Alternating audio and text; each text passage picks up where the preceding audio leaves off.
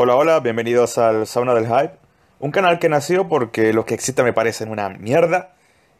Y lo bueno, lo digo siempre, no, no porque sean malos, sino porque básicamente nunca hablan de, de los discos que me gustan, ¿no? Eh, el día de hoy vamos a hablar más que todo de una banda. Una banda de la que he estado eh, engorilado, pero a morir esta semana. Así, sin más. Porque esto de crear un podcast y tal va, por lo menos en mi caso, va precisamente de eso, ¿no? De, de hablar de lo que te apasiona, independientemente si a los demás les parece una mierda o... Pero es que yo creo que hay mierdas buenas y mierdas malas. Y en el caso de la banda de la que vamos a hablar hoy, que es Kraft, eh, podemos estar ante un ejemplo que entra tranquilamente en este segundo grupo. Kraft, para quien no lo sepa, es un grupo eh, sueco. Si no mal recuerdo, eh, siempre fue un trío, luego fue un cuarteto. Y así estuvieron más o menos hasta la partida de su guitarrista John Doe, eh, después de su último disco White Noise and Black Metal, publicado en el 2018. Aunque habla un poco de memoria, ¿no? Acá no hay notas, ni referencias, ni maravillas de edición, ni, ni nada. Todo es pasión y lo que te pueda quedar de memoria, ¿no? Después de un día interminable de trabajo. Es más, eh, la única razón que me motiva a hablar hoy de esta gente es que mi amigo y, y colaborador Christian me los recordó hace unos días y a lo tonto, ¿no? Me puse a repasar sus cinco, sus cinco discos, sus cinco trabajos. Y sorpresa la mía que recordé por qué me gustan tanto. Y es que esta gente eh, no tiene disco malo. E intentaré explicar un poquito por qué. Pues nada, Kraft es un grupo de black metal en toda la regla. Sin embargo, creo que su discografía se puede más o menos dividir en dos. La primera es la etapa, entre comillas, no clásica, y la moderna. La clásica comprende el debut, el, Total Soul Rape del 2000 y el Terror Propaganda del 2002. Ambos trabajos comparten ciertas similitudes, ¿no?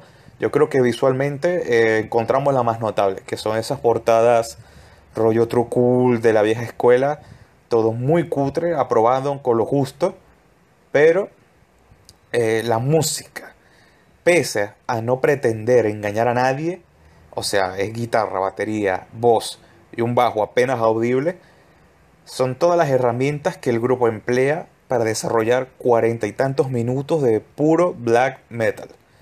La cuestión que viene a diferenciar un poquito a Kraft de sus coterráneos, como bien pueden ser, qué sé yo, Watain, de quienes después tomarían ciertas cositas, es que su propuesta alterna entre este black metal a la vieja usanza con ramalazos de heavy o black and roll, como le quieras llamar. Eh, algo muy shining, precisamente. ese es el ejemplo que buscaba, ¿no?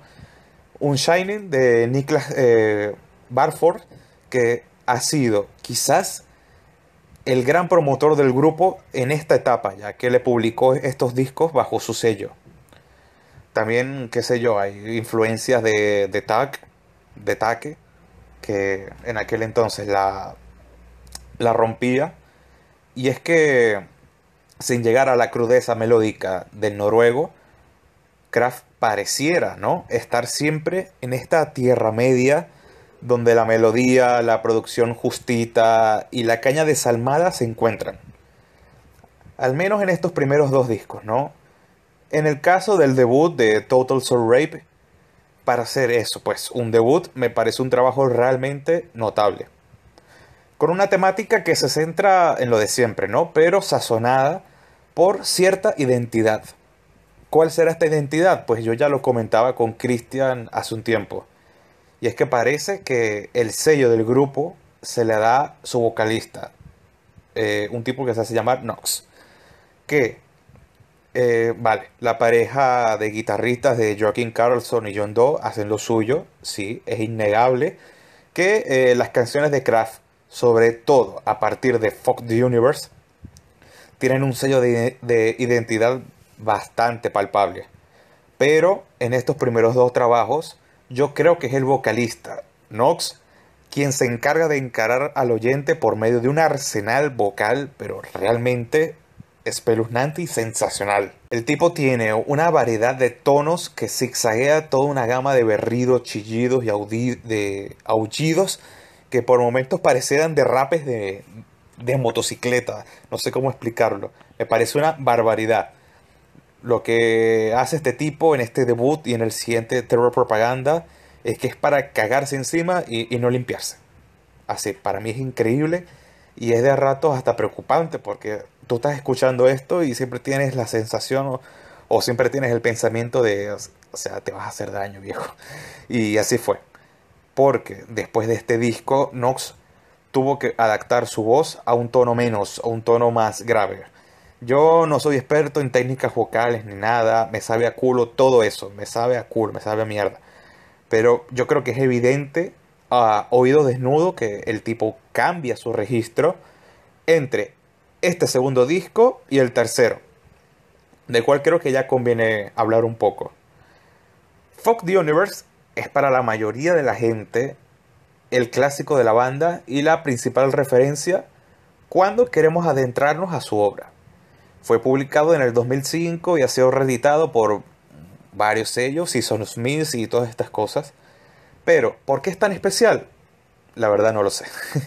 es un disco que desde que empieza te das cuenta, ¿no? Que el grupo le baja una velocidad a su rollo, a su estilo, y se permite estructurar un disco donde el medio tiempo va a ser el principal vehículo de acción.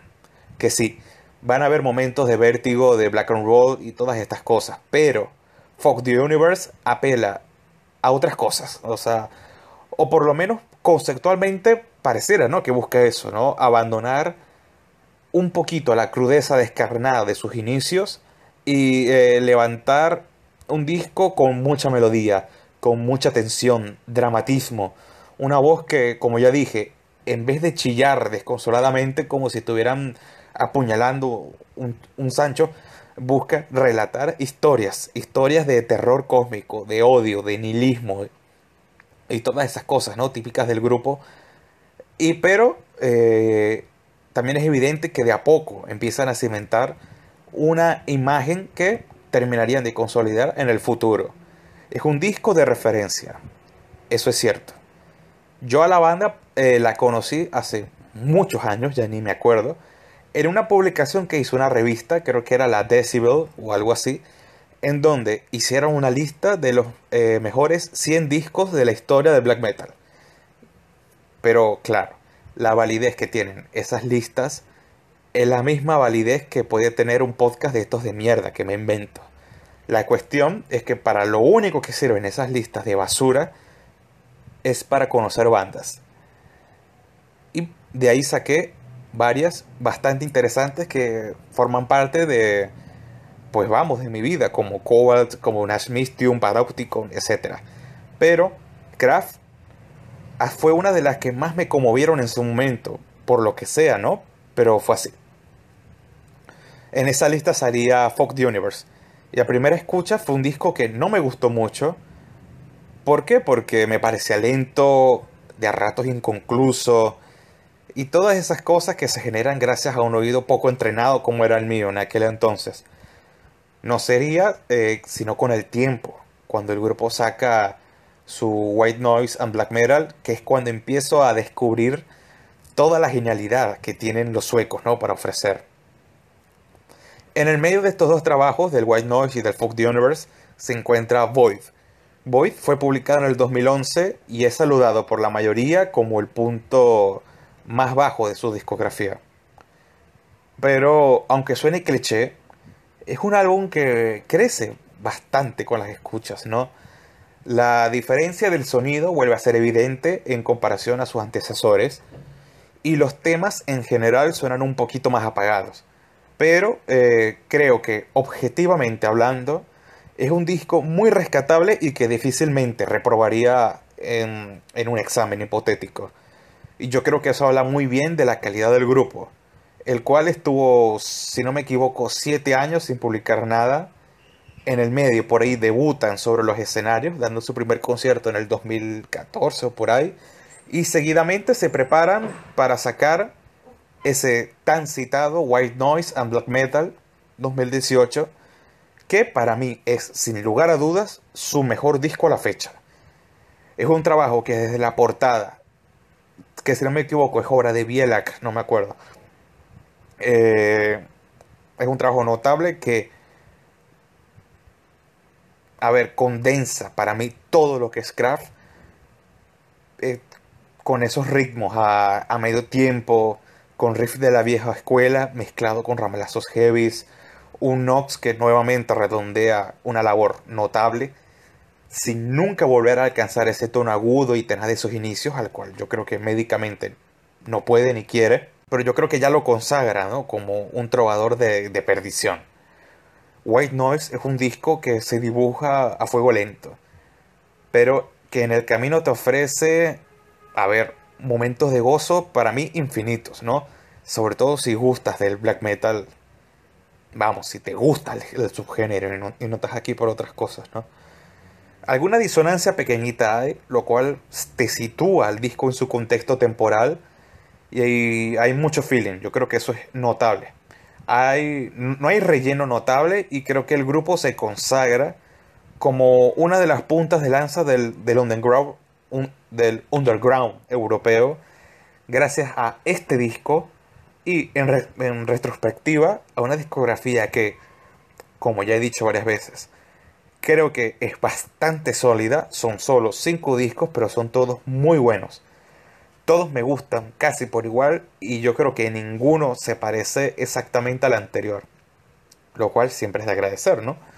Es un grupo de culto. Yo creo que nunca será mainstream ni llegará a las cotas de un Shining. Es un grupo fácilmente olvidable si estás de paso por el subgénero. Pero yo creo que su buen hacer a lo largo de cinco discos me parece más que suficiente para darles un pequeño homenaje como lo como he intentado hacer en este podcast en Gorilado. Y pues nada, su mejor disco, White Noise and Black Metal. ¿Cuál es mi favorito? Hoy por hoy sería el Terror Propaganda, sin duda. Aunque, al ser una discografía tan sólida, prácticamente sin ningún altibajo notable, yo creo que mañana puede fácilmente cambiar y no pasaría nada. Bandasa, recomendable. Un saludo. Vale.